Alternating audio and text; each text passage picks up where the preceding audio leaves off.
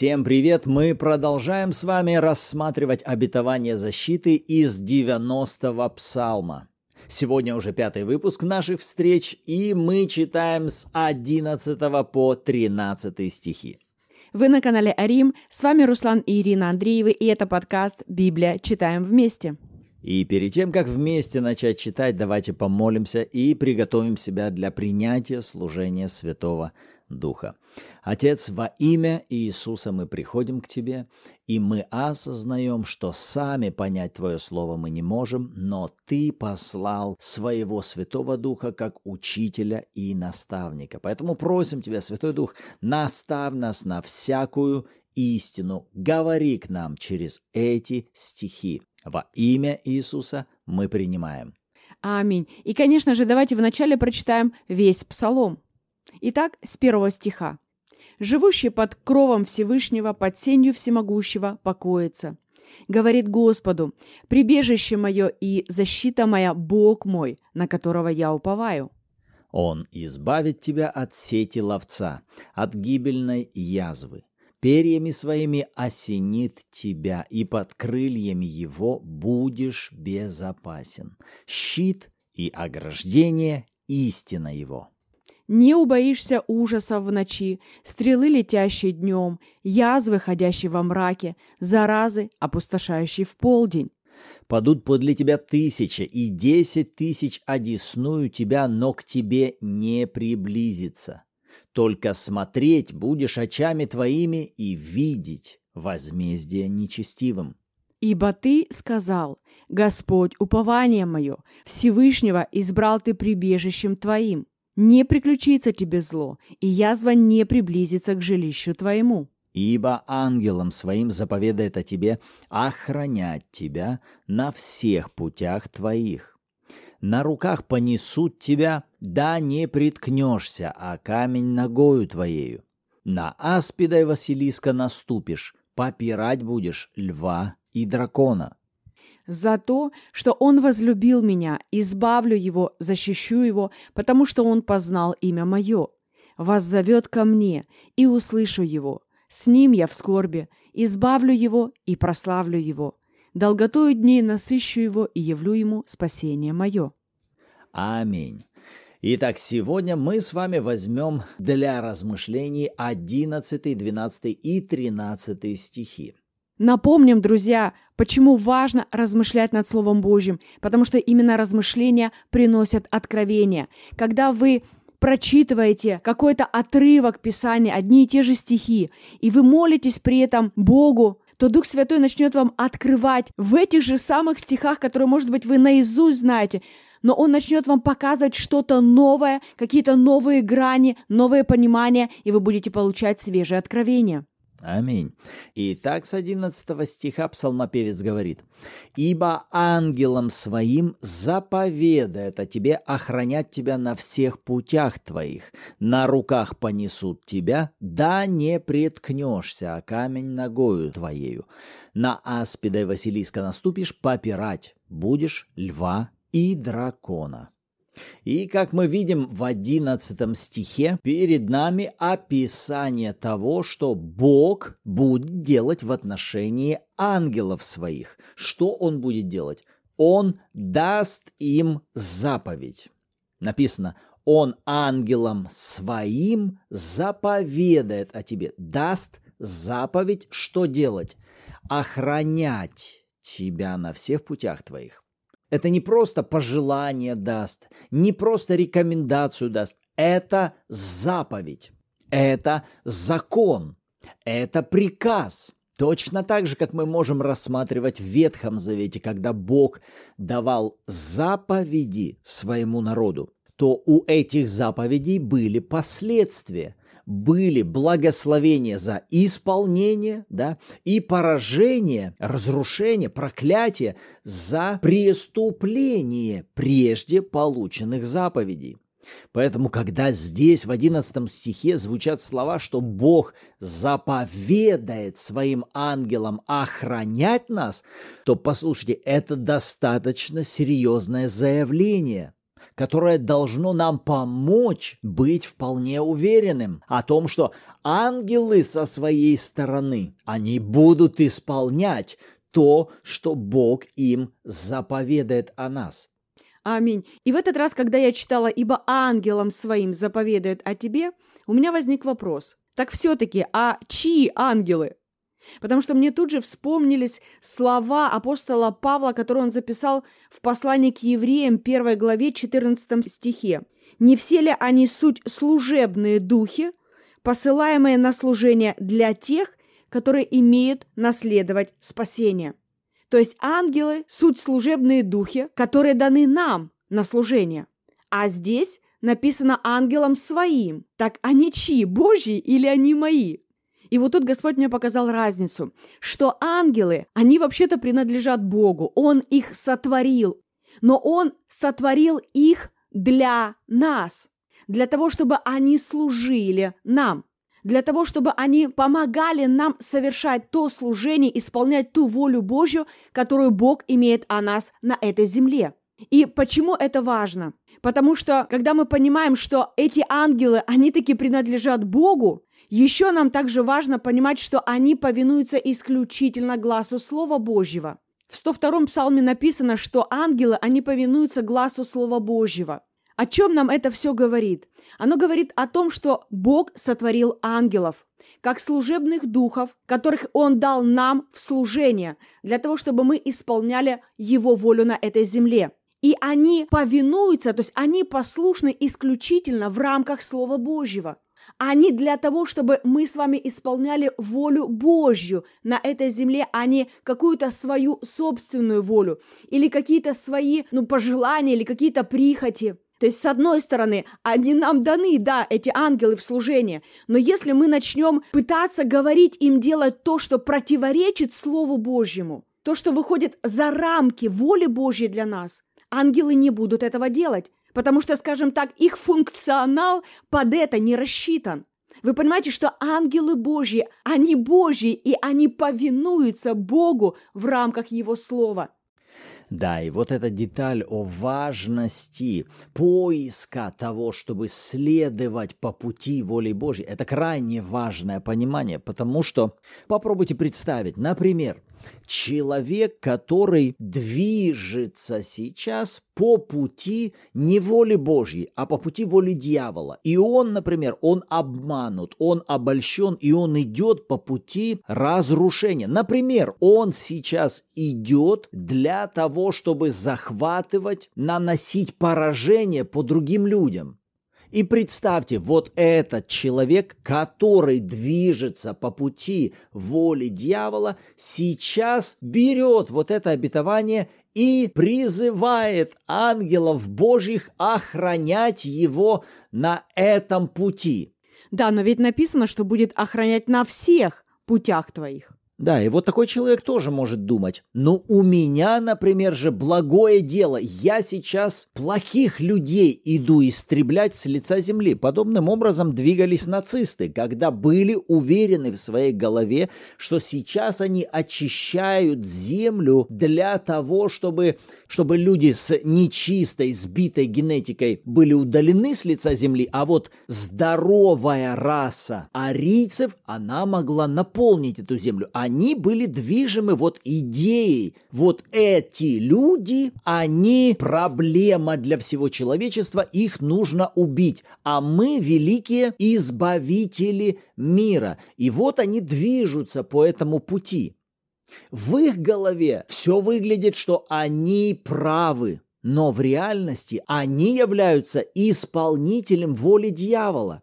Но знаете что, в то время многие из нацистов, они были набожными религиозными людьми, которые вполне вероятно могли призывать Бога на свою защиту и верить, что ангелы Божьи будут охранять их на этом пути. Но знаете что? На таких путях ангелы Божьи не будут давать защиту для осуществления воли дьявола. Ангелы Божьи на таких путях будут сконсолидированы на то, чтобы спасать человека из пути воли дьявола, по которому он идет, чтобы вернуть его на путь воли Божьей. Они будут здесь больше занимать позицию спасителей, готовых избавить человека от того пути разрушения, по которому он идет. Но они никак не будут занимать позицию споспешествующих тому, чтобы воля дьявола была благоуспешно исполняема рукою этого человека. И если задать другой вопрос, Хорошо, а может ли человек, который движется по пути воли дьявола, на этом пути воззвать к Господу и быть услышанному, что Бог избавит его и выведет его из этого пути? Ответ – да.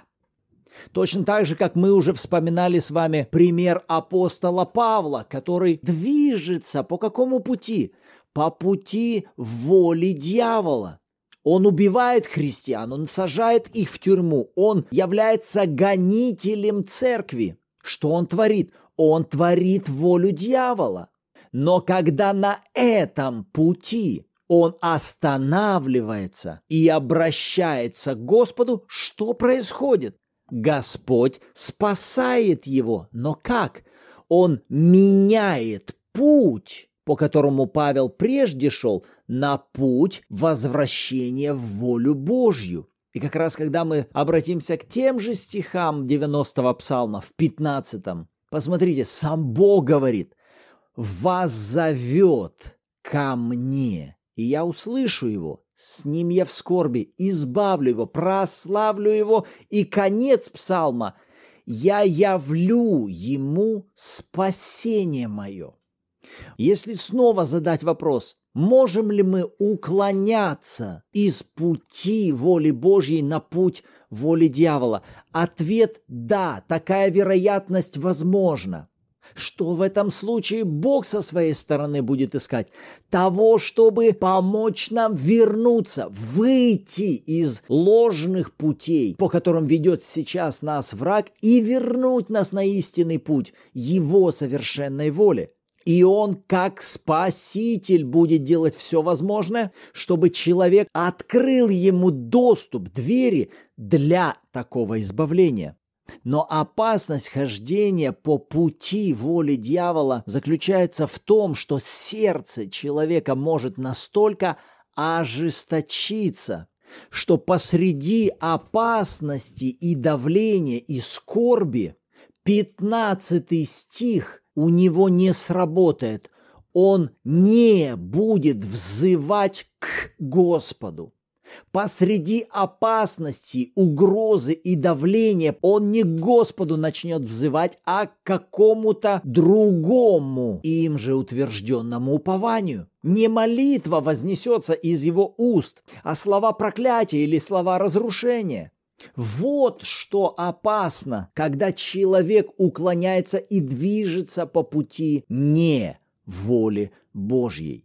Но когда человек идет по пути воли Божьей, вот тогда да, он защищен. Какая бы преграда не появилась на этом пути, или какой бы камень вдруг не оказался под его ногою, 12 стих – ангелы будут нести на своих руках, он не будет спотыкаться о камень. Всякая опасность в виде аспида, Василиска, которая может ужалить его, это не навредит ему. Он будет смело наступать на эти опасности. Если лев и дракон появятся на его пути, он будет попирать их.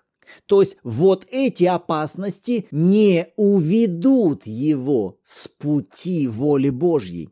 Ну хорошо, а если задать вопрос, а с чего мы взяли, что речь идет о человеке, исполняющем волю Божью? Потому что именно первый стих уже дает четкую характеристику, о ком идет речь.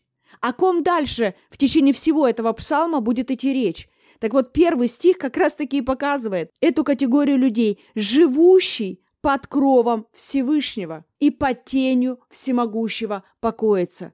То есть, другими словами, он сейчас, этот человек, находится именно в воле Божьей. Потому что жизнь под кровом всемогущего Бога – это и есть Его воля для нас. Это и есть Его территория для нас. И напомню, его кровь и его тень, а она не статична. Это не просто дом, который стоит на одном месте и никуда не движется. Давайте вспомним тот пример с Израилем, когда Бог вел их по пустыне. Каким образом? облако днем, оно стояло над станом Израиля, и когда оно стояло, они стояли. Когда оно двигалось, весь Израиль должен был двигаться за этим облаком, буквально оставаясь под тенью этого облака. Вот каким образом и Господь хочет вести нас. Вот где территория нашей защиты и нашей безопасности. И еще один стих это нам подтверждает. Девятый стих. «Потому что ты сказал, Господь, упование мое». Вы понимаете, что само слово «Господь», оно означает признание над собою Господина, чью волю я ищу, хочу, желаю исполнять. Понимаете, термин Иисус Господь или мой Бог – это Господь над моей жизнью. Это достаточно серьезный термин, это достаточно серьезная позиция, которая нас с вами ставит в положение людей, которые не Богу говорят, что ему делать, не Богу заказы отправляют, а ищут того, чтобы знать, а что ему угодно. Какова твоя воля, и я хочу ее исполнять. Но вы понимаете, если мы будем оставаться с вами в режиме «у меня есть мои планы, я хочу, чтобы Бог помогал мне их осуществлять», это шаткий, опасный режим. В нем Бог не столько будет занимать у вас позицию Господа, сколько будет работать в режиме Спасителя – делая все возможное, чтобы каждый раз спасать вас от тех ловушек, птицеловов, в которых вы сможете оказываться, или от тех стрел и поражений, которые, как мы видели в этом псалме, могут находиться вокруг нас. Жизнь либо в режиме Спасителя, либо в режиме Господа. Эти вопросы не теряют своей актуальности для нас и сегодня. Аминь. Аминь. Еще мне понравилась мысль в 13 стихе. Смотри, написано «На аспида и Василиска наступишь, попирать будешь льва и дракона». И тут не написано, что ты испугаешься любого аспида и Василиска, или когда увидишь или услышишь какого-либо льва и дракона, и сразу бегом от него побежишь. Не написано, что ты будешь прятаться от них. Написано, ты будешь наступать. Ты будешь попирать их. То есть буквально топтать ногами, брать власть, одерживать победу. И первое, к чему меня это привело, это опять-таки к пониманию выбора, который у каждого из нас, как верующих, есть на этой земле. Потому что существует всего лишь две позиции посреди сражения. Либо на нас враг оказывает давление, либо мы на него оказываем давление. И это выбор. В данном случае мы видим, что этот человек выбирает позицию оказывать давление на всякое сопротивление, которое встречается в его жизни, на всякого врага, который пришел украсть, убить и погубить. Он берет власть над ним. Это он хозяин на этой территории. Ведь именно так Бог создал человека на этой земле. Обращаясь к книге Бытия, мы видим, что Бог дал власть человеку владычествовать на этой земле и это напомнило мне также Луки 10.19, где Иисус уже говорит нам, как верующим Нового Завета, Он говорит, вот я даю вам власть наступать на змей и скорпионов и на всю силу вражью, и ничто не повредит вам. На мой взгляд, очень созвучные мысли. То есть, говоря уже о нас с вами, как о людях Нового Завета, у нас есть власть, которую нам дал официально сам Иисус. Но опять-таки, друзья, эта власть не работает автоматически. Это важно понимать. И Бог сам по себе этого не делает. Если Он передал нам эту власть, а Он это сделал, значит, это наш выбор, это наше решение, это наша реакция. Насколько я буду ходить в той власти, которая мне дана, насколько я буду практиковать ее, насколько я буду применять ее на этой земле. И кто-то спросит, ну а что, разве Бог он? Он не может сам по себе что-либо делать на этой земле, он же всемогущий Бог. Друзья, если Он дал нам власть на этой земле, то как раз-таки мы Ему и нужны в партнерстве, чтобы сотворять на этой земле Его волю. Потому что если Он без нас попробует что-либо делать, то тогда он нарушает свое собственное слово, а этого никогда не будет. Бог сам себя поставил в подчинение своему собственному слову. Поэтому, опять-таки, возвращаясь к этому 13 стиху, что мы делаем с той властью, которая нам уже дана? Здесь у нас есть результат, нам обещан успех.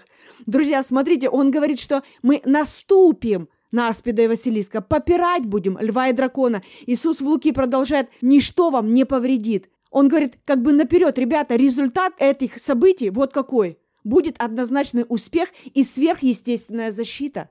Это то, на что мы имеем с вами право, как люди Нового Завета. Аминь. Вот наши размышления вокруг этих стихов. А что думаете об этом вы? Кто хочет, пишите свою обратную связь в комментариях, либо добро пожаловать в чат Bible в Телеграме, где каждую субботу также в 14.00 по киевскому времени у нас проходят онлайн-эфиры в аудиоформате, где вы можете послушать назидание откровения от других участников и при желании поделиться своими. И, как обычно, давайте в завершении построим нашу молитву и провозглашение веры на основании этих трех стихов. Вот как это может звучать в виде молитвы. Отец, я благодарю Тебя за то, что Ты заповедуешь своим ангелам обо мне охранять меня на всех путях моих. Я благодарю Тебя за то, что они будут нести меня, и я никогда не буду притыкаться о камень ногою своею. Я буду наступать на аспида и Василиска и попирать льва и дракона, и я прошу Тебя во имя Иисуса, помоги мне всегда идти по путям Твоей воли. Аминь. А говоря о провозглашении веры, это может звучать следующим образом. Мой Бог заповедует своим ангелам охранять меня на всех моих путях. Они на руках понесут меня, я никогда не приткнусь о камень ногою своею. Я наступаю на всякого аспида и Василиска и попираю любого льва и дракона, и никогда ничто из этого мне не повредит. Во имя Иисуса. Аминь. Аминь. Рады были быть сегодня с вами. В следующем выпуске снова услышимся. Всем славного пребывания под кровом Всевышнего и под тенью Всемогущего.